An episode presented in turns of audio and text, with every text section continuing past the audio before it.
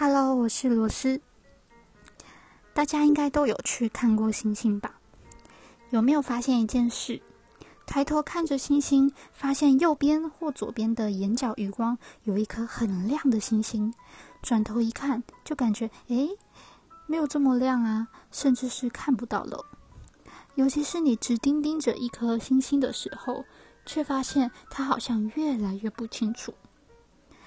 这是因为眼睛接受外界讯息到神经的过程，主要是以视网膜中的杆状细胞和锥体细胞来执行。